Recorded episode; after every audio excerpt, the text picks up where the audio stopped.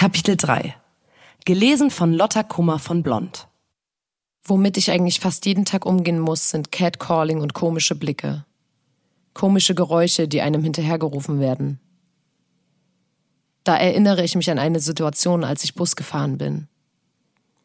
Ich war sowieso total schlecht drauf und habe dann einfach meinen Blick durch den Bus schweifen lassen und habe den Fehler gemacht, einem Mann in die Augen zu schauen. Der hat dann direkt so ein ganz anzügliches Gesicht gemacht und so Kussgeräusche. Ich bin dann richtig wütend geworden und zu ihm hin. Ich habe ihn gefragt, warum machst du das? Der Mann wusste überhaupt nicht, wie er damit umgehen soll. Die rechnen auch nicht damit, dass da was zurückkommt. Die denken, dass man das schweigend mit einem unangenehmen Wegschauen hinnimmt. Das habe ich mein ganzes Leben gemacht.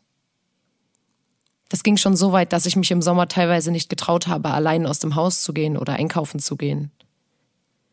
Ich wusste einfach, wenn ich jetzt so rausgehe, werde ich mit mehreren solchen Situationen konfrontiert. Dass mir Leute was hinterherrufen.